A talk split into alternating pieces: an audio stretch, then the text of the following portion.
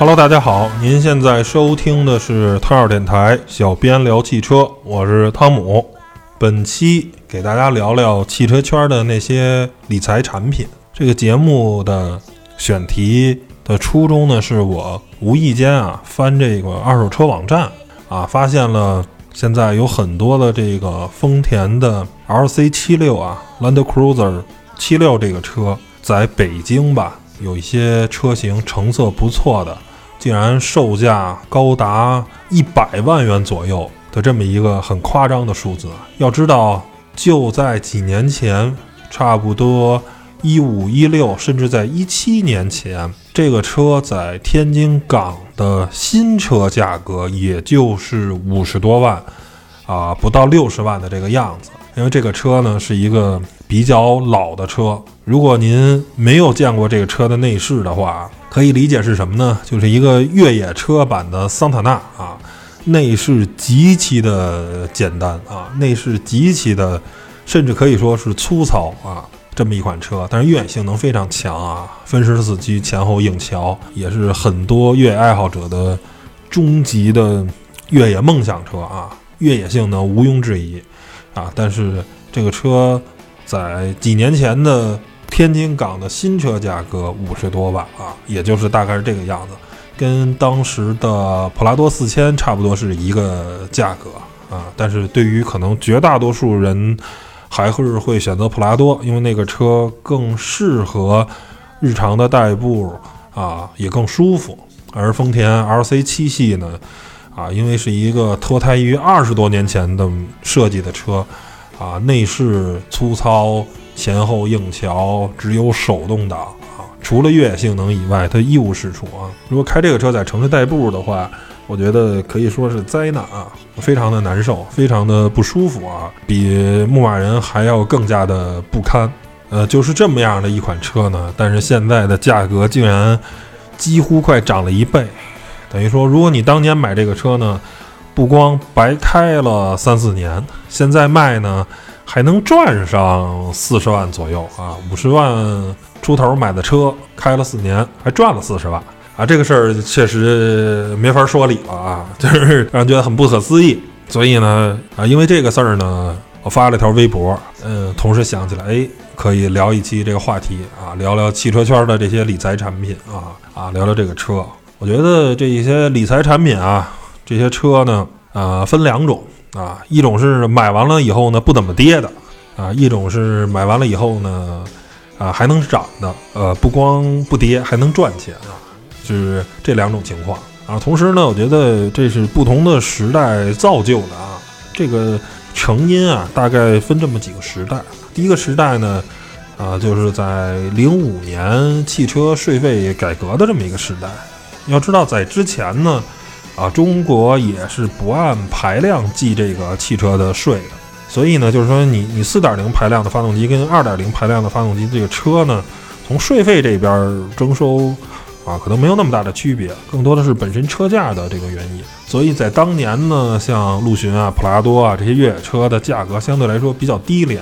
但是自从按排量收税以后，这些啊 V 八发动机的啊、四点零、五点零、六点零这种排量的车，税率非常的高，所以呢价格就非常的贵。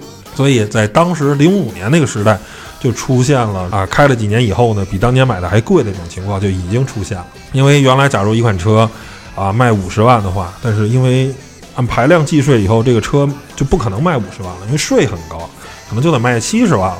当年你五十万买的，正常情况下，折价的话，你可能也就开了五年以后，可能也就剩个三四十万啊。但是因为这个车的新车一下贵了很多，所以呢，你基本上可能还能平着买啊。就是当年五十万，现在因为新的普拉多卖七十万了，所以你这车还能五十万卖出去。所以在当时这个汽车税费时代呢，就造就了这么啊一批这个大排量的车，价格非常的坚挺啊。这个其中以越野车为啊绝大多数，因为那些车排量相对来说更大，但是其他的只要你大排量的车啊都是这种情况啊。第二个呢，就是离咱们相对来说更近的时代，就是这些小众性能车跟跑车时代，同样也造就了啊一大批车。你比如像啊速迪、三菱的 EVO 跟斯巴鲁的 STI 啊这两款车。基本上也是价格相当的坚挺啊！现在这个 EVO，嗯，随随便便的可能也是原价吧，应该，反正我记着可能在北京京牌的四十多万是吧？就开了这么多年了，价格没有任何的变化啊，原价进原价出啊，包括甚至再早几年的话，像大众 R 三六是吧？V 二六的这款发动机非常经典。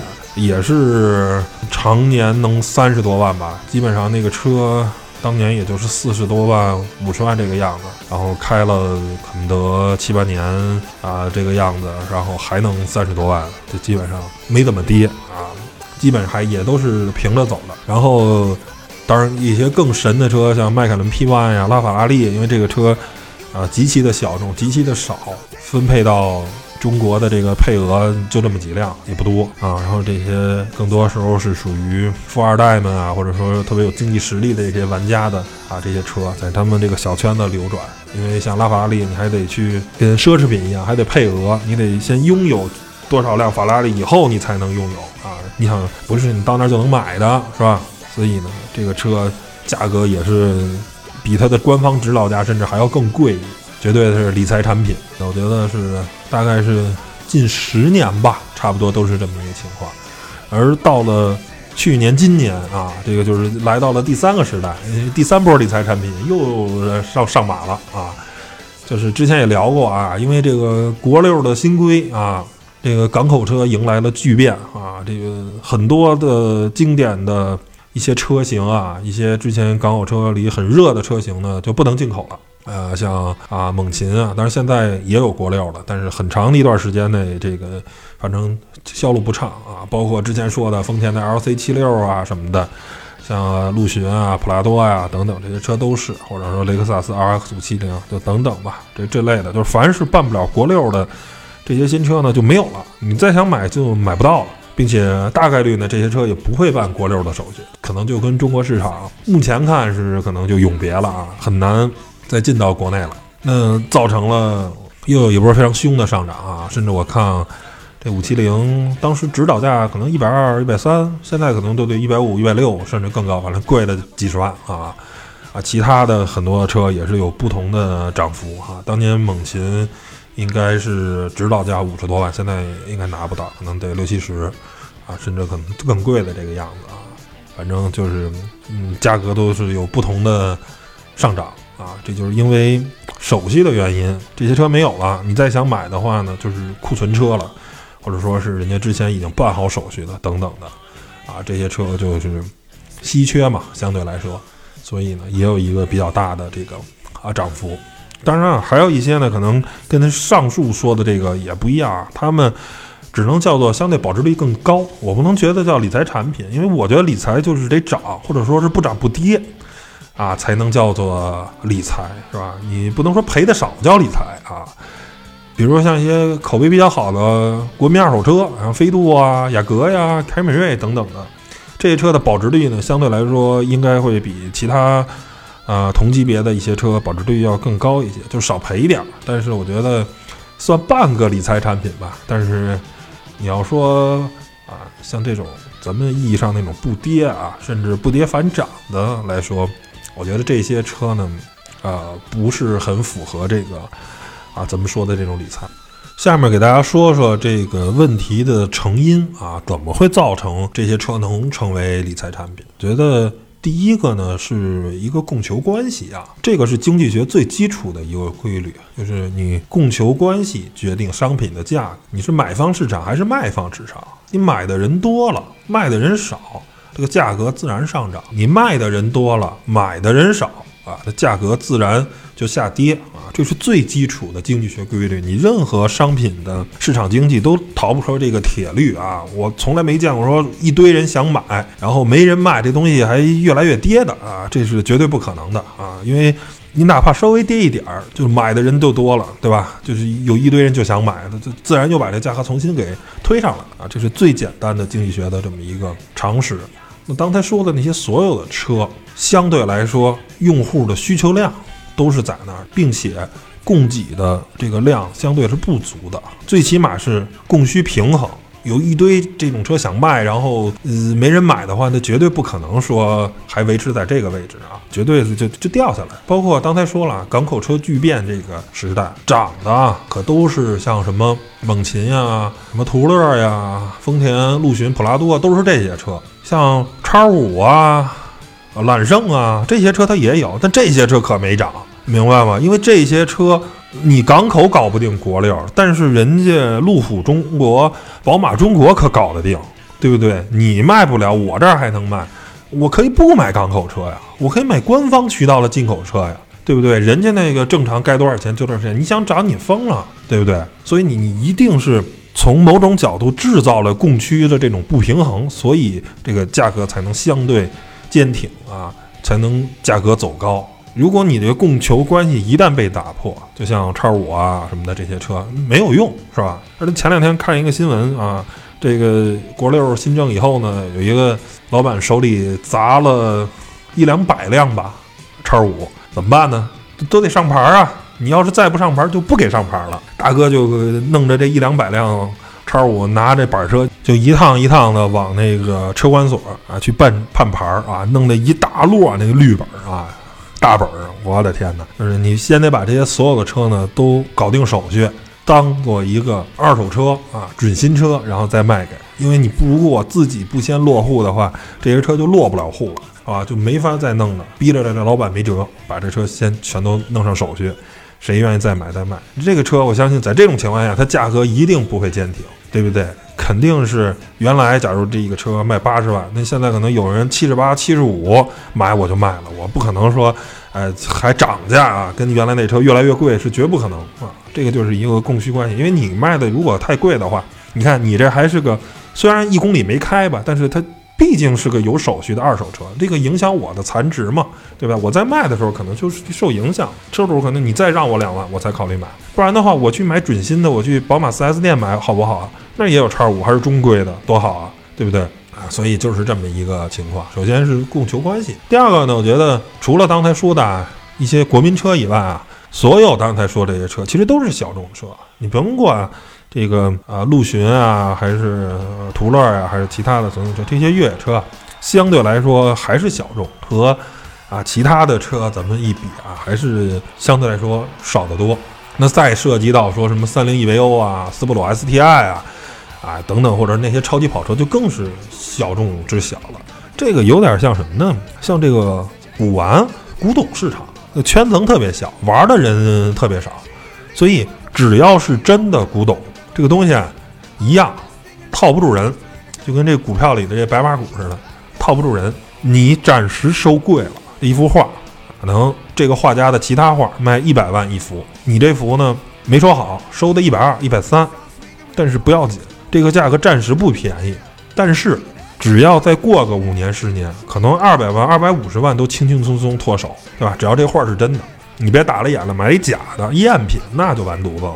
只要它是真的，就肯定没问题，早晚回本，早晚赚钱。其实这些车也有点类似啊，但是它不是像古董那么绝对。但是呢，尤其是玩这些性能车、这些跑车，它毕竟是一个小众人群，买家。就这么多，玩的人也就这么多，就是这个小圈子。如果你价格不合适，这个它有一个内在的价值，它有一个呃远超于它指导价的这么一个大家这个圈层认同的价格。你如果出的不合适，我就不卖了，是吧？本身买这些它不是用来代步的啊，你甭管这些性能车呀，还是超跑啊，还是这些越野车啊，这些人大概率都会有更多的车。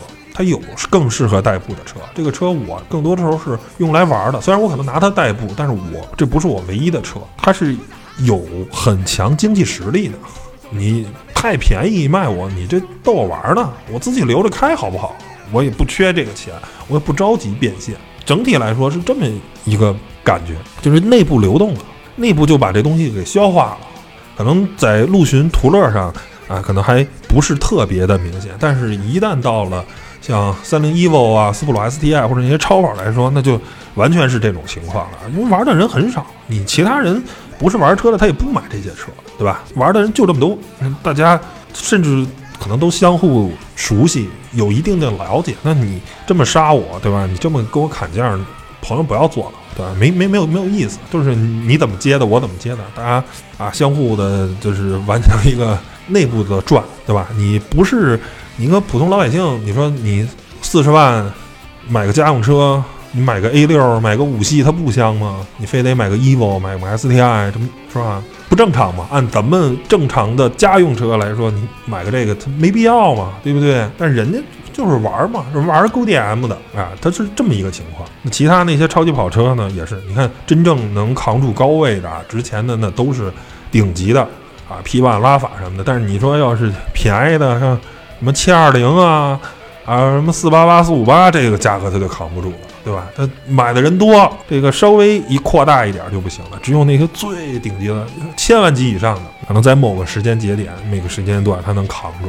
这时候大家都对这个车趋之若鹜，更认这个车，那它这个就跟古董一样，价格就有暂时的泡沫。但是这些如果这些买家都不想玩这车了啊，大家谁也看不上了。这个迈凯伦这 P One 不牛了，现在最牛的是塞纳啊，这拉法拉利过两天也不行了，法拉利又出一个更牛的新车啊，那这时候啊，大家就不追这车了，换一别的车了，那它可能价格就掉下来了啊，就是这么一个情况。最后一点呢，我觉得这个就是一个政策和时代的产物，像刚开始说的这个汽车税费的改革，那突然税率变了啊，造成了新车的价格的高涨。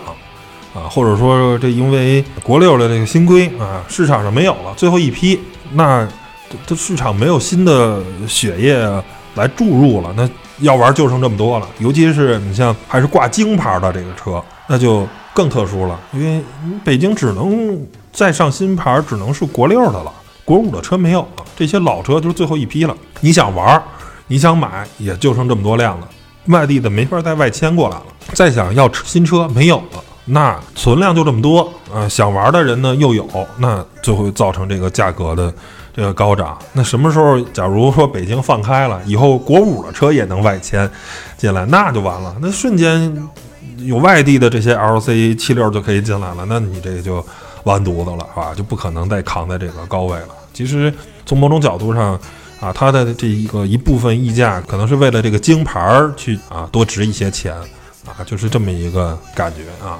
那么下面聊聊说咱们普通人啊能不能参与这个游戏？你看啊，你有啊玩盲盒的，有玩股票、玩基金的啊。那我这个人我喜欢汽车，我是一个车友，我能不能也参与买这些理财产品赚钱呢？呃，我个人是觉得不建议啊，除非您是特别资深的这个车友。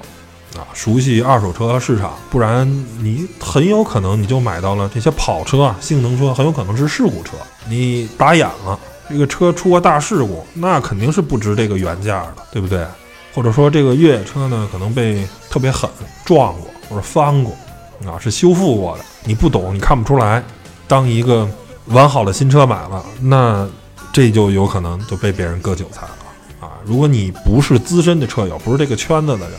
也不熟悉二手车市场，我觉得你想靠买这个车去赚钱的话，大概率不可能，或者说是你也没什么消息。只有有政策再有变化的话，你这个二手车的价格可能才会有一些新的这个变化。不然，我觉得你说现在这些 L C 七六，你一百万买了，它还能往上涨吗？这我觉得有点扯了吧，对不对？这毕竟汽车是个消耗品。你除非买到古董车，但是这古董车的这个圈子又就更小了，那更是一堆玩家在。那古董车就真的不是汽车了，古董车就真的是古董，对不对？那你不是人家那个圈子的人，你想玩的话，这个又就更扯了。所以我觉得，除非你有相应的资源跟相应的知识跟阅历，不然的话，你有这功夫，你你买点基金，买点股票，可能我觉得赚钱的概率应该是。多于买这个 啊这些理财产品、汽车的啊，我是很不建议普通人去啊参与这个市场，我觉得很难。别看什么钱你都想赚，对不对？那当年让你买，你怎么不买？是不是？刚才在原来同事那群还讨论，你看咱又错过了，是吧？摩托车牌都错过了，这个如果当时这个集资买个 LC 七六，现在翻倍了，也是五年翻一番啊！大家如果当时一人投个五万八万，现在也翻一番了，你涨幅还是相当吸人的啊，还是相当可观的。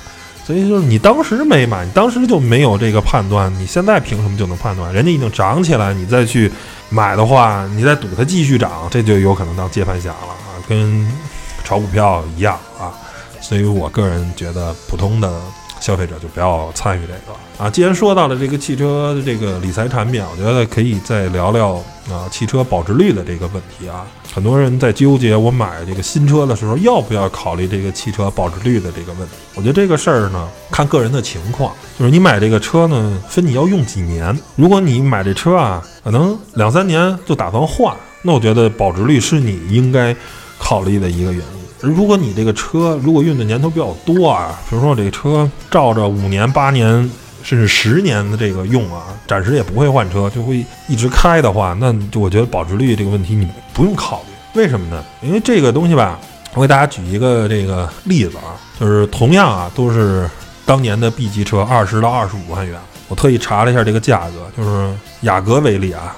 这个保值率非常高的一款车，它三到五年的这个车龄呢，现在目前是十五万元左右，基本上呢就是说折了十万块钱、八万块钱吧，差不多。折了啊百分之呃三十，差不多。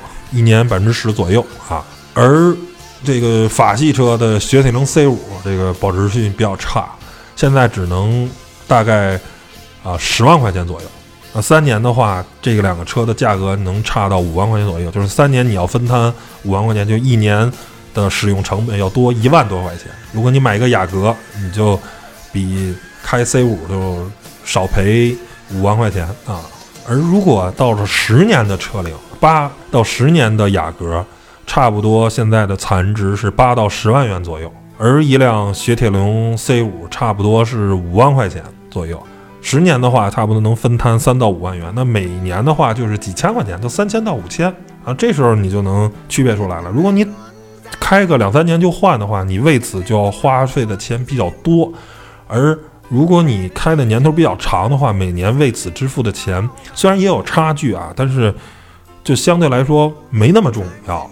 那这个时候，如果你开五年到十年这个车的使用寿命的话，我觉得就是喜欢是最重要的。对吧？如果你这两个车对比，这个车可能从品牌来说或者车型来说保值率比较差，但是我真的特别喜欢这个车。假如我特别喜欢 C 五这个设计，我对它的内饰啊，我对它的外观设计特别特别喜欢，我觉得你可以忽略保值率这个问题，因为叫有钱难买我乐意，我自己喜欢真的是最重要的，对吧？我我不喜欢你去开它，就有点没必要了。换句话说，我觉得，即便你开三到五年啊，喜欢也很重要。但是这时候，呃，经济是你要需要考虑的啊。在我的这个价值观，就是说，你这个东西，你想想，你三年为它多花五万块钱值吗？你觉得值？OK，那就值。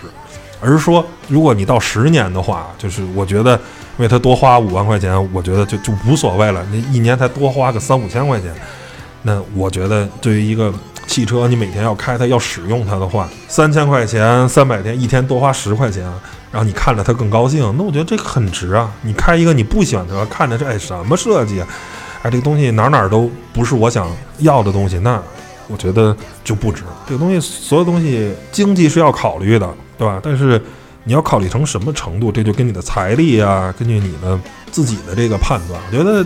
举一个可能不太合适的例子啊，这个我们不应该物化女性啊，但是可能这是现实生活中啊存在的这么一个情况啊。我觉得就是你假如你找女朋友啊，或者说找媳妇儿，更重要的啊是俩人合不合拍，性格呀、生活习惯呀等等啊，这个。是更这些东西是更重要的考虑，而彩礼不是说啊，就比如说这个女朋友跟我们家要二十万彩礼，那个女朋友要十万的彩礼，这个二十万太多了，我我就找这十万的吧。但是十万这个你对他的好感并没有那么多，那其实这么当然举例子不对啊，不太合适。但是，呃，当然你能要明白我的意思啊。除非说对方我真的特别喜欢这女生，但是这女生张口要一百万的彩礼，但我们家负担不了这个一百万。如果您家有钱足够负担，那也无所谓，人家要要这么多，我也给得起，OK 的。那如果说我我我给不了这么多，那这个时候你再啊，那我真的即便是真爱的话，但是这个彩礼钱实在是出不起，那可能就算了。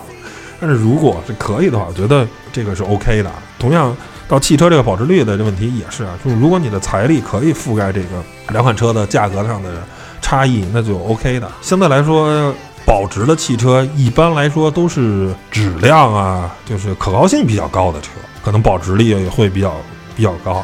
但是，一些比如像意大利的呀，或者说法系车，它可能在设计啊或者玩乐性啊等等，可能它更多的时候强项在那一些，它的可靠性差一点啊。可靠性最可靠的相对来说是日本车比较可靠，但是它可能更缺少了一些个性，更中庸一点，没意思。那我不想要这么中庸，我还年轻，我不想开这么油腻的车啊。这个时候，那我觉得无所谓，无可厚非啊，自己喜欢最重要。行吧，本期节目给大家聊了聊这个汽车圈的理财产品啊，啊，蹭蹭这个 LC 七六这个二手车的热度啊，因为我也确实啊看完了这个价格，我当时真是心里啊虎躯一震啊，没想到这个越野车也能这么热啊！我原来以为开很多年不跌就已经很牛了啊。大哥牛的时候买陆巡，大哥不行的时候把陆巡卖了，还是一条好汉。我以为这个就是越野车的巅峰了啊，没想到这玩意儿还能涨，而且还不是涨得一星半点，还涨这么多啊！确实是把我惊到了啊，嗯，挺有意思的。行吧，那本期节目就给大家聊到这儿啊，咱们下期节目再见啊，拜拜拜拜。